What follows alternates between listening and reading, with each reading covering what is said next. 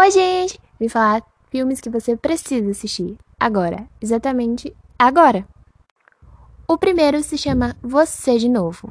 É sobre uma garota que conhece outra garota na escola e elas não se gostam. Mas o contexto da história é que, anos depois, essa garota vai se casar com seu irmão e a vida dessa garota se torna um inferno novamente. Esse filme tem muita, muita, muita confusão.